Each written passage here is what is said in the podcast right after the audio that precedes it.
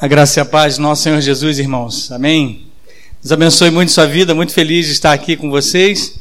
Uh, o último domingo, antes de partir para Porto Alegre, na terça-feira, uh, é o nosso voo também para lá, já na missão de conduzir ainda a equipe de, de Porto Alegre. Peço as orações dos irmãos, porque fiz uma família da fé ali com eles, nos unimos, e eles não sabem ainda. Né? A equipe de Porto Alegre ainda não sabe. Ah, soubemos agora, e eu não poderia deixar de avisar a minha igreja, mas na terça-feira eu chego lá e, aliás, na quarta de manhã eu já converso com eles. Então, peço as orações para que essa conversa seja muito tranquila, porque eu sei que haverá choro, mas não choro e ranger de dentes, viu? Eu sei que será um choro de alegria, né? Assim, e claro, a gente vai sentir muito a falta deles ali. Ah, brinquei com o reverendo também, agora um degrau mais perto do Rio de Janeiro, viu, gente? Subi ali, pulei uma fase, passei por Santa Catarina e agora estamos mais perto, ah, indo para Curitiba. Você que não aproveitou esse um ano para ir lá para Gramado comigo, perdeu. Então agora não mais. Se quiser conhecer o Jardim Botânico de Curitiba, o presbítero Ciancio esteve lá, vi as fotos lindíssimas. A casa está aberta, viu? A casa é de vocês. Então que Deus nos abençoe. Ah, sem mais delongas, quero te convidar a abrir a sua Bíblia comigo ah, em Deuteronômio 30, e nós vamos ler dos versículos de, de 1 a 10. E você que nos acompanha, projetado em tela, na nova Almeida atualizada, não é isso, Yuri? E nós leremos ali de 1 a 10. Vamos ler de forma alternada? Ah, eu leio os. Vamos fazer o seguinte: os irmãos começam com os ímpares e eu vou ler os pares, tá bom?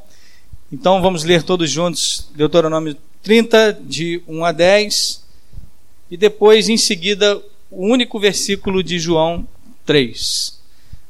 Todos juntos. Quando todas estas coisas vierem sobre vocês, a bênção e a maldição que pus diante de vocês, se vocês lembrarem delas entre todas as nações, para onde o Senhor, seu Deus, os lançar, e voltarem para o Senhor, seu Deus, você, vocês e os seus filhos, de todo o seu coração e de toda a sua alma, e derem ouvidos à sua voz, segundo tudo que hoje lhes ordeno,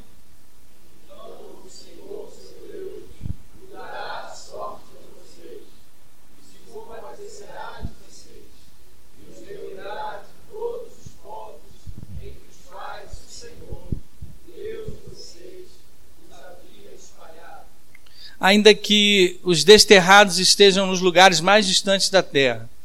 Desde aí o Senhor, seu Deus, os ajuntará e os trará de volta.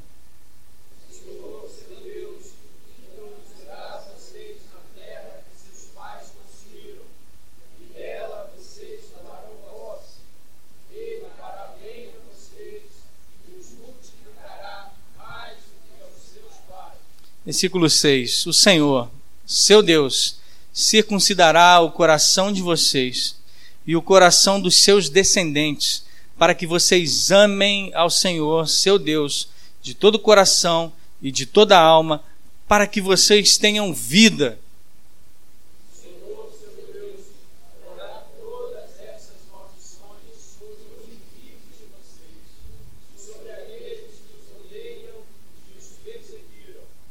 De novo, vocês darão ouvidos à voz do Senhor e cumprirão todos os seus mandamentos que hoje lhes ordeno.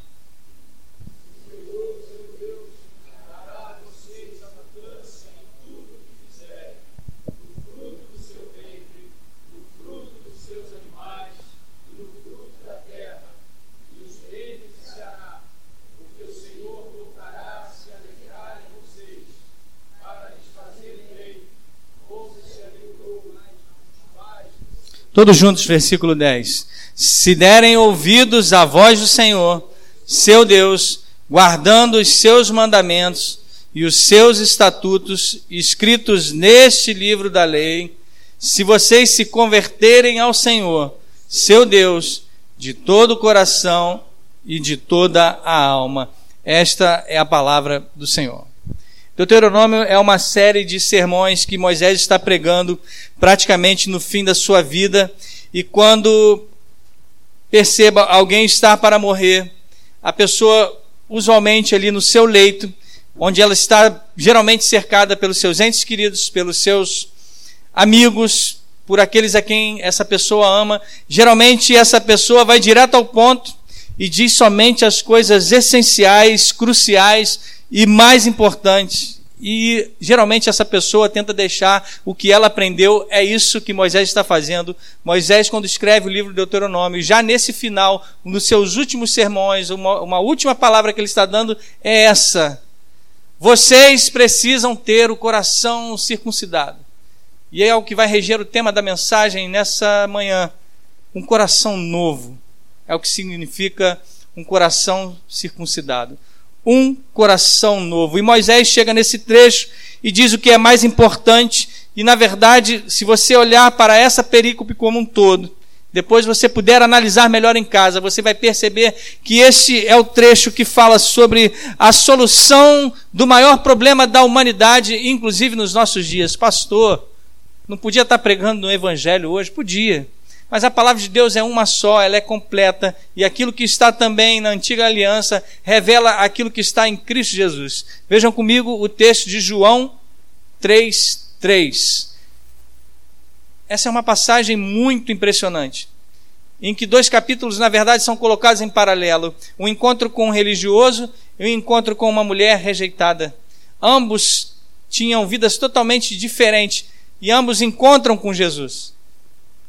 E esse é o um encontro de Nicodemos com Jesus, onde Jesus responde a uma pergunta de Nicodemos: O que farei para herdar a vida eterna? Jesus responde: Em verdade, em verdade lhe digo, se alguém não nascer de novo, não pode ver o reino de Deus. Saca esse versículo, guarda, e no final a gente vai falar mais sobre ele. Mas vejam, um coração circuncidado, um coração novo, é de alguém que nasce de novo. E dessa forma, nessa manhã, vamos focar no aspecto desse texto de Deuteronômio e perguntar: qual é o problema da humanidade, pastor, que você falou nessa manhã? E qual é a solução para esse problema? O maior problema, da, o último, o último problema da humanidade e a solução para esse problema. E também você vai se perguntar, conhecendo isso, eu tenho essa solução? Essa solução habita em mim? E mais ainda, na verdade, se eu identificar que existe alguma dúvida, como eu posso receber essa solução? O maior problema da humanidade, na verdade, está demonstrado logo nos primeiros versículos de 1 a 4 de Deuteronômio, onde Deus está mostrando para as pessoas um plano de vida para elas, e que esse plano consiste, na verdade, numa vida de integridade, de alegria e sem egoísmo. É isso que Deus está falando. De toda a sua alma, de todo o seu coração, sirvam ao Senhor. E Deus também está dizendo que se a pessoa vive de acordo com a sua palavra, ela vai ter a experiência mais abençoadora da sua vida de viver não só de forma individual, mas ele está falando para a nossa família e, por que não, para a nossa comunidade, de vivermos uma vida totalmente abençoada na presença de Deus, se obedecemos os seus mandamentos. Dessa forma, Moisés também nos dá um alerta, e que na verdade percorre a maior parte do livro de Deuteronômio, que uma vida de egoísmo, uma vida de falta de integridade, com orgulho, com pecado, traz consequências que são maldições que ele coloca logo no versículo 1, dizendo: Olha, está diante de vocês as bênçãos e as maldições. Mas se vocês obedecerem à palavra de Deus, vocês não serão amaldiçoados. Vocês não incorrerão, na verdade, no próprio salário do que é o pecado, em direção à morte. Vocês escaparão da maldição da morte se obedecerem os meus mandamentos. É isso que Moisés está falando. E no final do versículo 3, ele vai dizer ali: Olha, mas cuidado, aqueles que não obedecem à minha palavra serão exilados, banidos, cortados da promessa de viver na minha presença. É isso, olha. O texto está dizendo que Deus reunirá as pessoas se elas obedecerem a sua palavra, mas parece que Moisés está tendo uma leitura do tempo e vai dizer: olha, vocês falharão. E falhando, vocês serão cortados, espalhados. Mas mesmo assim, se vocês voltarem a obedecer, vocês serão reunidos novamente. Mas essa notícia não é uma boa notícia de dizer, olha, quem não obedece à palavra de Deus, essa notícia de maldição, para nós é uma notícia ruim. Nós não queremos isso para a nossa vida. Essa notícia de que podemos incorrer no risco de sermos cortados, e o próprio apóstolo Paulo vai dizer que nós podemos ser cortados da videira. Impressionante aquele texto. Isso se nós não temos, na verdade, um novo coração. Dessa maneira, o problema relatado aqui por Moisés, se você olhar o contexto do texto com mais calma, e você vai ver que ele deixa o Deuteronômio, ele deixa a lei do Senhor, ele escreve pregando, dizendo: Olha, obedeçam.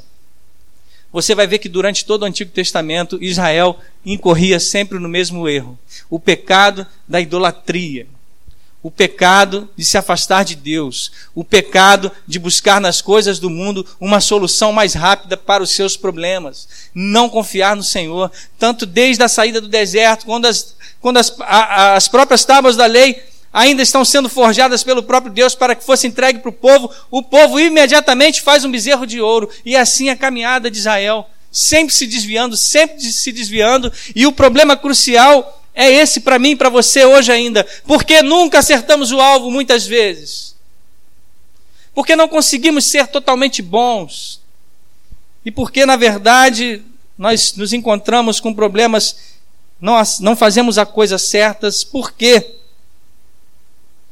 Se você perceber na nossa cultura, você vai ver psicólogos escrevendo livros sobre como viver melhor, terapeutas escrevendo livros sobre como levar uma vida melhor, até mesmo os políticos e outros escrevendo sobre como ter uma sociedade melhor.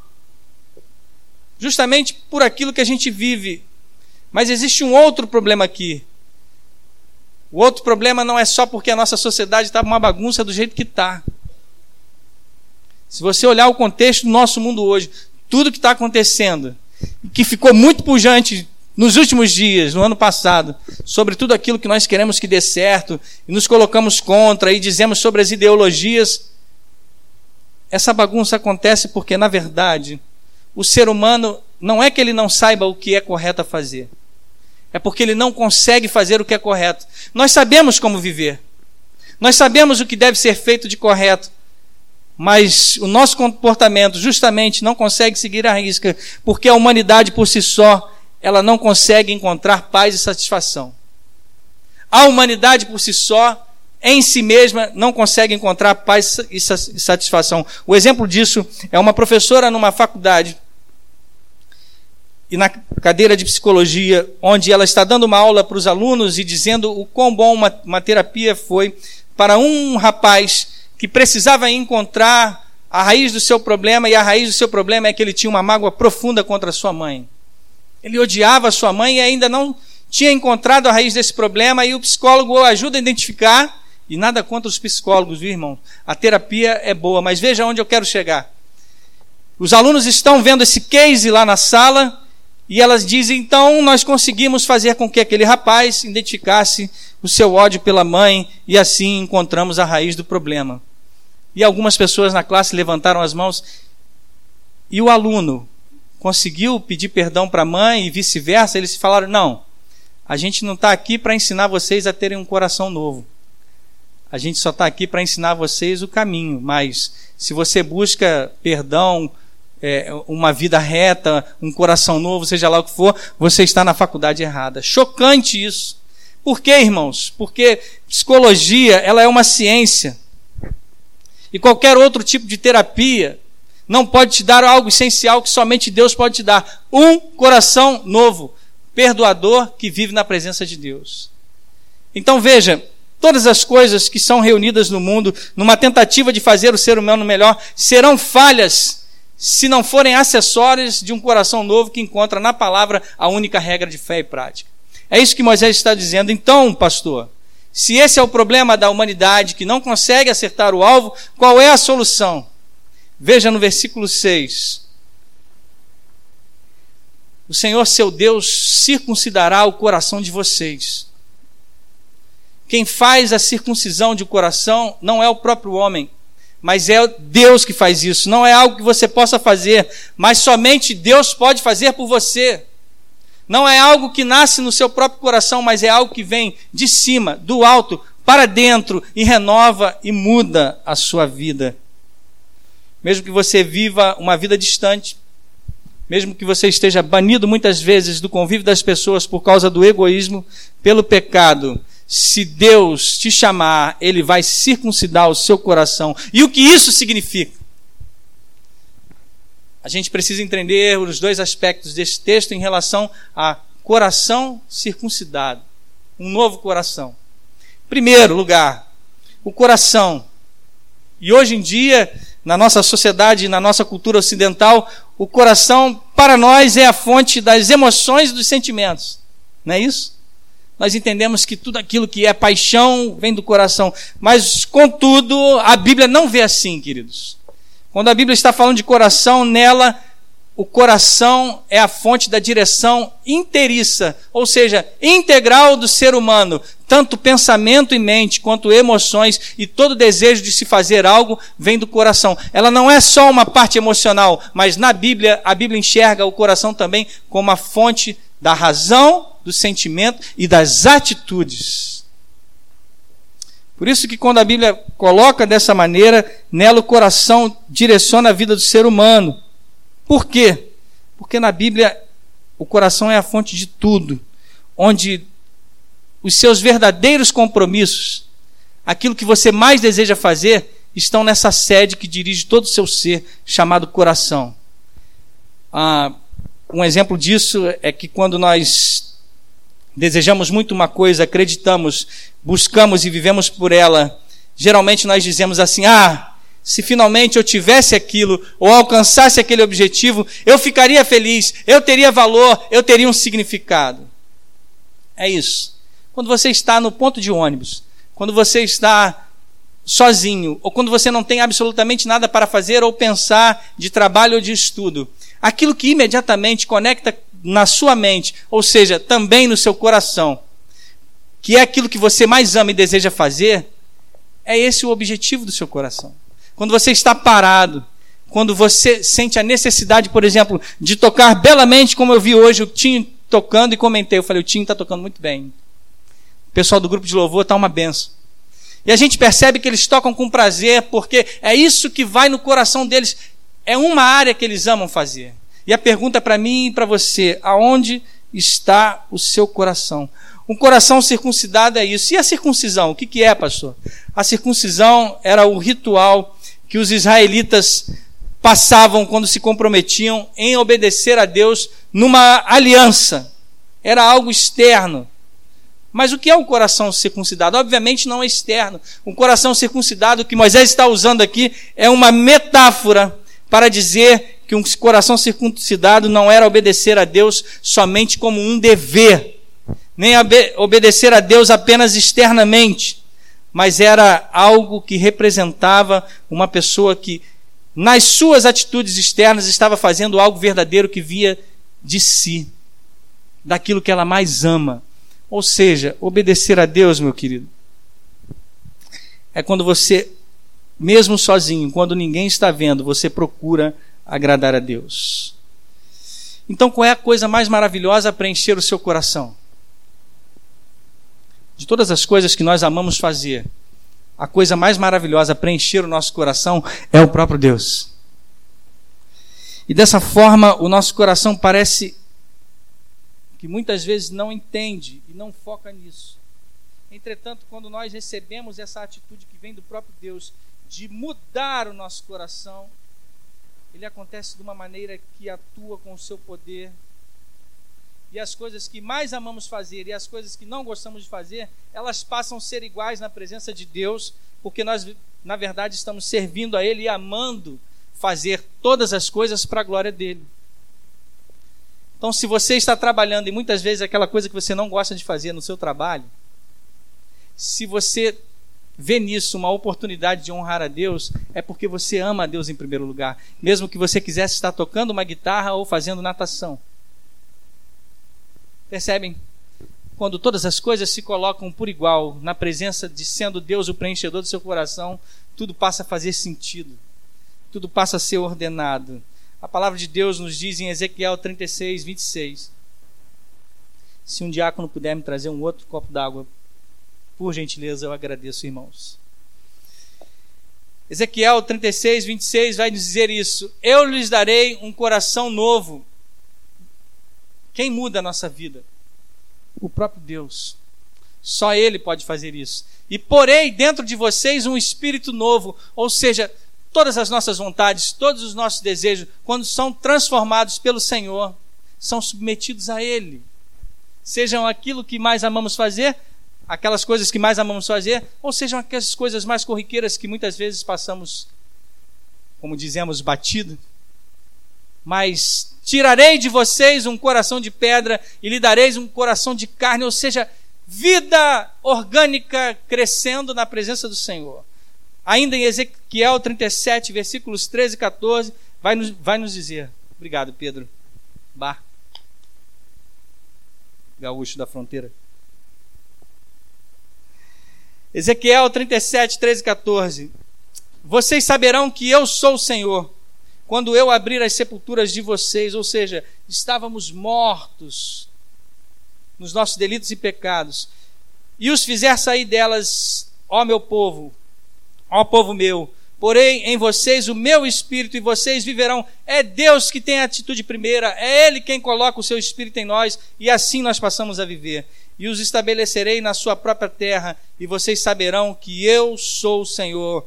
Eu falei e eu cumprirei, diz o Senhor. Ainda Romanos 2,15 vai nos dizer: Estes mostram a obra da lei gravada no seu coração. É como se Deus fizesse uma tatuagem do seu amor no nosso coração, se ele gravasse. E eu ainda vou falar de tatuagem no final. Não sobre fazer ou não fazer, mas uma comparação o que é confirmado pela consciência deles e pelos seus pensamentos conflitantes, que às vezes o acusam e às vezes os defendem.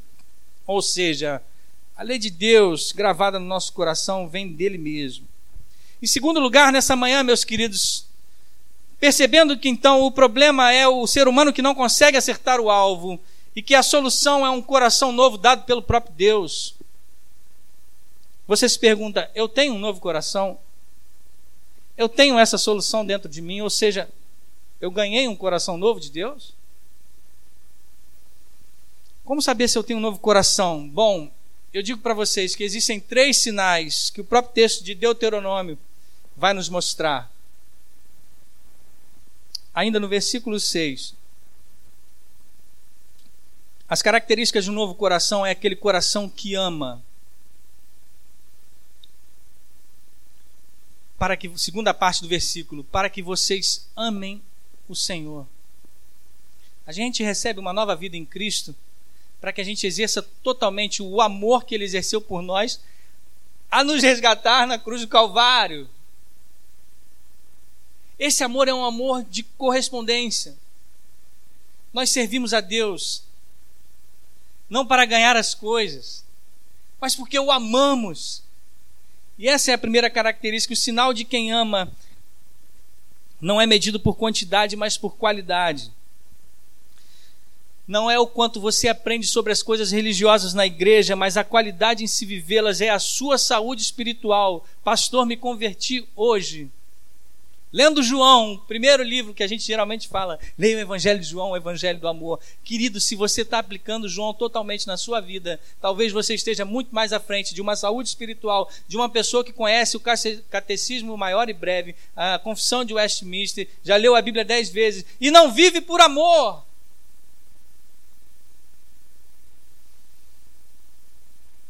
É a qualidade de se viver por amor, vai além de conhecer as doutrinas, os princípios, vai além de ser batizado e contado no rol de membros da igreja. Isso é muito importante, mas mais importante do que isso é que a pessoa tem um coração porque ama e quem ama obedece, é a segunda característica. Uma pessoa que tem um coração novo, além de amar, ela passa a obedecer, atraída pela beleza de Deus em si mesmo você ama a Deus e você obedece como um novo coração porque você é atraído por quem Deus é. O grupo toca bem, a igreja está bonita, os pastores pregam muito bem, mas se você vem para cá somente por causa disso, querido, por causa da estrutura e por causa da igreja, não faz sentido, porque você deve amar e deve obedecer, atraído pelo ser do próprio Deus. Dessa maneira, aquele que ama e obedece, não obedece para conseguir as coisas, não obedece como um fim em si mesmo, mas obedece a Deus porque ele ama o próprio Deus como um fim nele mesmo e obedece para agradá-lo, obedece para se deleitar no próprio Deus, obedece a Deus porque o ama. O novo coração é diferente das pessoas que só obedecem para conseguir as coisas, para conseguir as bênçãos. Muitas vezes as pessoas só querem chegar no céu. e cantam, né? Eu vou morar no céu. Ok, querido, mas quem você vai encontrar lá? Por que você quer ir para o céu? Por que, que você quer estar no novo céu, na nova terra? Porque você deseja e ama encontrar a esse Deus. E as pessoas muitas vezes estão querendo se livrar do inferno, e só isso. Ou seja, a obediência ela é um resultado de um coração transformado que foi transformado pela graça como um presente de Deus, e através desse novo coração, agora flui uma obediência à palavra de Deus. Você passa a obedecer como resultado da sua transformação. E o viver de um novo coração, ele é crescente, como eu citei o caso de um novo convertido. É olhar para o Davi, um bebê, totalmente dependente, está crescendo ainda é praticamente um consumidor, né? Só demanda, demanda, demanda, demanda, e nós damos, damos, damos o tempo todo, e ele exige, ele chora. E é uma bênção. Mas vejam, organicamente, ele vai crescer. Ele vai aprender a falar. E aqui no Rio de Janeiro ele aprendeu a andar. Nos últimos dias, ele está crescendo e assim é comparada a vida espiritual, e a própria Bíblia vai nos dizer isso. Vocês tomam leite, mas já eram para vocês estarem comendo um alimento mais sólido. Então percebam, organicamente, a vida espiritual é parecida com uma vida biológica, de um novo coração que também cresce, não é um crescimento mecânico, onde você entra na igreja e decora, como eu disse, os catecismos e pronto, e você se torna automaticamente, mecanicamente, um adulto na fé. Não, você deve viver, você deve crescer, você deve ter comunhão com as pessoas e principalmente com o Deus dessa igreja. Exemplo, você pode fazer um crescimento mecânico com uma pilha de tijolos. Como que uma pilha de tijolos cresce? Através de um maquinário ou através da força das suas mãos, mas é uma, um crescimento externo, onde simplesmente você vai empilhar e ela pode crescer o quanto quiser, e quando você olhar, está boa, está grande, está pronto. Mas percebam, não é orgânico, como o crescimento de uma planta, de uma árvore belíssima, que muitas vezes gera abrigo, onde uma semente é plantada e organicamente, paulatinamente, ela vai tendo vida e através da sua seiva e desse crescimento que acontece de dentro para fora, não cresce como uma pilha de, de, tijolos apenas de forma externa, como algo bruto, mas uma árvore cresce em qualidade e complexidade e dando frutos assim a um novo coração que cresce na presença do Senhor, dando frutos para aqueles que o cercam e para a honra e glória de Deus. Dessa maneira, queridos, assim é um novo coração.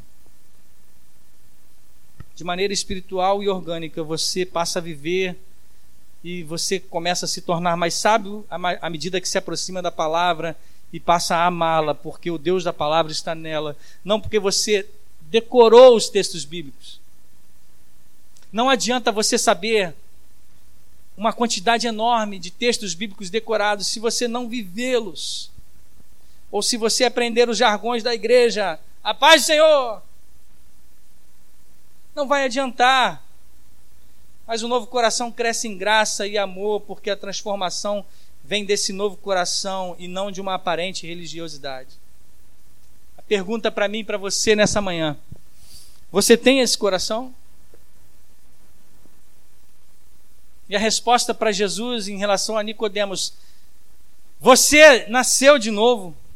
E talvez você pense, pastor, nascer de novo é algo para alguns tipos de cristãos, pessoas que tiveram uma vida muito difícil, que tiveram problemas com, com drogas e largaram as drogas e nasceram de novo e etc. Mas eu tive uma vida simples e comum, obedecendo todas as regras e. E eu te digo, querido, Nicodemos teve uma vida muito obediente, religiosa, considerado diante de todo o sinédrio. Ele era um homem, um dos principais, que ajudava a reger o julgamento das pessoas no sinédrio e considerado como um mestre. E que até tem uma mente aberta porque vai conversar com um jovem rabi na calada da noite. Mas percebam, Jesus igualmente diz para ele: tanto quanto diz para ele, como no capítulo seguinte, capítulo 4, não é à toa os textos em paralelo, lê em casa depois a mulher junto ao poço, que ele fala de novo nascimento para ambos, mas ele trata ambos igualmente. Uma mulher que estava totalmente perdida porque a sua ansiedade e o coração estava plantado numa vida promíscua e de muitos relacionamentos, porque ela achava que ia encontrar no outro, no homem, a solução para os seus problemas, enquanto Nicodemos achava que ia encontrar a solução para o seu problema na religiosidade, e Jesus diz para ele: Nicodemos, você tem que nascer de novo, e não se espante por isso, porque você não tem um novo coração. Você tem esse novo coração? Jesus disse que ele precisava nascer de novo, e assim como nós. Então, em último lugar, irmãos, como nós podemos receber esse novo coração? Como Deus nos concede um coração. Por que, que Deus nos concede o coração? Olha, veja comigo, nós estávamos, como o texto de Deuteronômio diz, nós estávamos desterrados, banidos, longe e distantes de Deus por causa do pecado.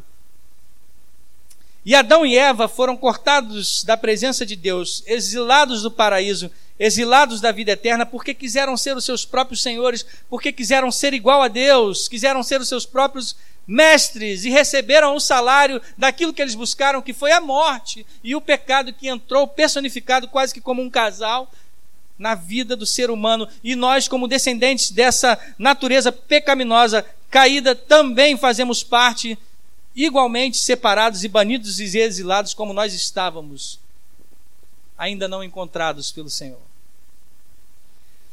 E mesmo assim, estando nós debaixo de maldição do pecado e da morte, como Deus pôde nos dar um novo coração? Voltemos à circuncisão, e daí você pode pensar, pastor, falar de circuncisão de novo.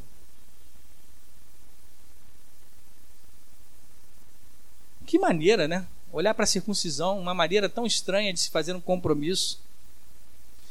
E aí sim, por que não, pastor? A gente não podia fazer uma tatuagem ou um tipo de adereço ou algo pendurado no pescoço, mas olhar para para a circuncisão algo tão grosseiro, sangrento. O que tem a ver isso com os nossos dias, pastor? Querido, eu digo para você que este é o ponto. Porque Abraão, quando fez aquela aliança com o Senhor em Gênesis 15, a respeito daqueles animais despedaçados, e que homens faziam aquele tipo de aliança, dizendo: Olha, se eu não cumprir a minha parte da aliança contigo, seja comigo, aconteça comigo o que aconteceu com esses animais, que eu seja igualmente despedaçado, não cumprindo a minha parte. Mas o que acontece quando Abraão faz aquela aliança com Deus, e na verdade Deus é que trata essa aliança com ele? Deus não permite que Abraão passe pelo meio dos animais para cumprir, entre aspas, a sua parte, porque Abraão não podia, igualmente exilado, igualmente pecador, totalmente dependente da graça só Deus podia fazer isso por ele e somente Deus passa pelo meio daquela aliança. A circuncisão era algo parecido, de modo que isso também representa a circuncisão para mim e para você, porque a mesma era um sinal, assim como foi aquela com Abraão, para o povo de Deus era a dramatização de uma aliança, onde Israel, na verdade, ao se comprometer com essa aliança, estava dizendo: Senhor, se nós não obedecermos a Ti, que sejamos cortados, separados da Tua presença, uma representação da separação caso não obedecessem à lei, caso não obedecessem ao Senhor, para aquele que não obedecesse a Deus. Isso simbolizava também a separação, o corte da circuncisão. Qual a maldição do pecado?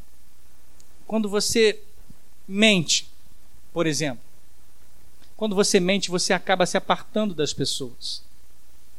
Quando você trai alguém, isso se torna devastador e acaba por, por isolar você das outras pessoas. E você se sente dessa forma, debaixo dessa maldição do pecado, banido, cortado, afastado. E mesmo assim, como Deus pode dar um novo coração para mim e para você? Eu lhe digo, meu irmão, muitos séculos depois, na cruz do Calvário, numa tarde tão sombria, que a mesma se tornou em trevas mais do que a noite, Jesus foi cortado em sua carne, a lança atravessou o seu lado, os cravos lhes foram postos nas mãos, de maneira a cortar a sua carne. Os espinhos que se encravaram-lhe na testa cortaram a sua carne. Os chicotes que foram lhe dados antes, lhe dado antes da cruz cortaram as suas costas. Os seus pés foram cortados. E uma dor profunda sobre ele pesou. Mas ainda mais do que a dor lacinante do corte físico que Jesus sofreu na cruz do Calvário, foi quando ele clama e diz, citando o salmista: Deus meu, Deus meu, por que me abandonaste? Jesus, na cruz do Calvário, se sentiu o exilado definitivo, o maior exilado de todos os tempos, Jesus sofreu um corte cósmico para que na cruz do Calvário eu e você fôssemos circuncidados de coração com Ele. Não é o que está acontecendo em Isaías 53, versículo 8, quando a própria Bíblia nos diz, revelando através do profeta Isaías, pela opressão e pelo juízo na cruz, ele foi levado e da sua linhagem quem se preocupou com ela, porque ele foi cortado da terra dos viventes. A morte foi um corte profundo, que só ele poderia sofrer por mim e por você. Por causa da maldição do pecado, Jesus foi exilado da vida em meu e seu lugar. Ele recebe essa circuncisão cósmica no lugar de todos aqueles por quem ele se deixou cortar, no lugar daqueles que agora ele entrega um coração novo por causa da sua morte e do seu sacrifício supremo e definitivo. É por isso que você pode olhar para o texto de Colossenses 2, de 11 a 12, não precisa projetar esse agora, mas fica como dever de casa. É por isso que você passa a olhar para, para esses textos, onde Paulo vai dizer aos Colossenses e entender o que é circuncisão e o batismo de Cristo na cruz um texto tão misterioso, mas que nessa manhã pode ser que fique mais claro para você. Nós fomos circuncidados junto com Cristo na sua morte e fomos assim por eles batizados pelo seu sangue, lavados e remidos de todo pecado. Nos portões do Éden estava uma espada flamejante do julgamento daqueles que foram banidos.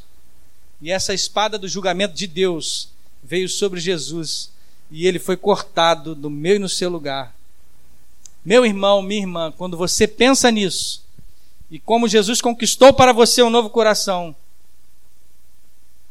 isso passa a movê-lo em gratidão e amor? Se isso acontece, esse é o início de um novo coração na sua vida. Que Deus muito nos abençoe.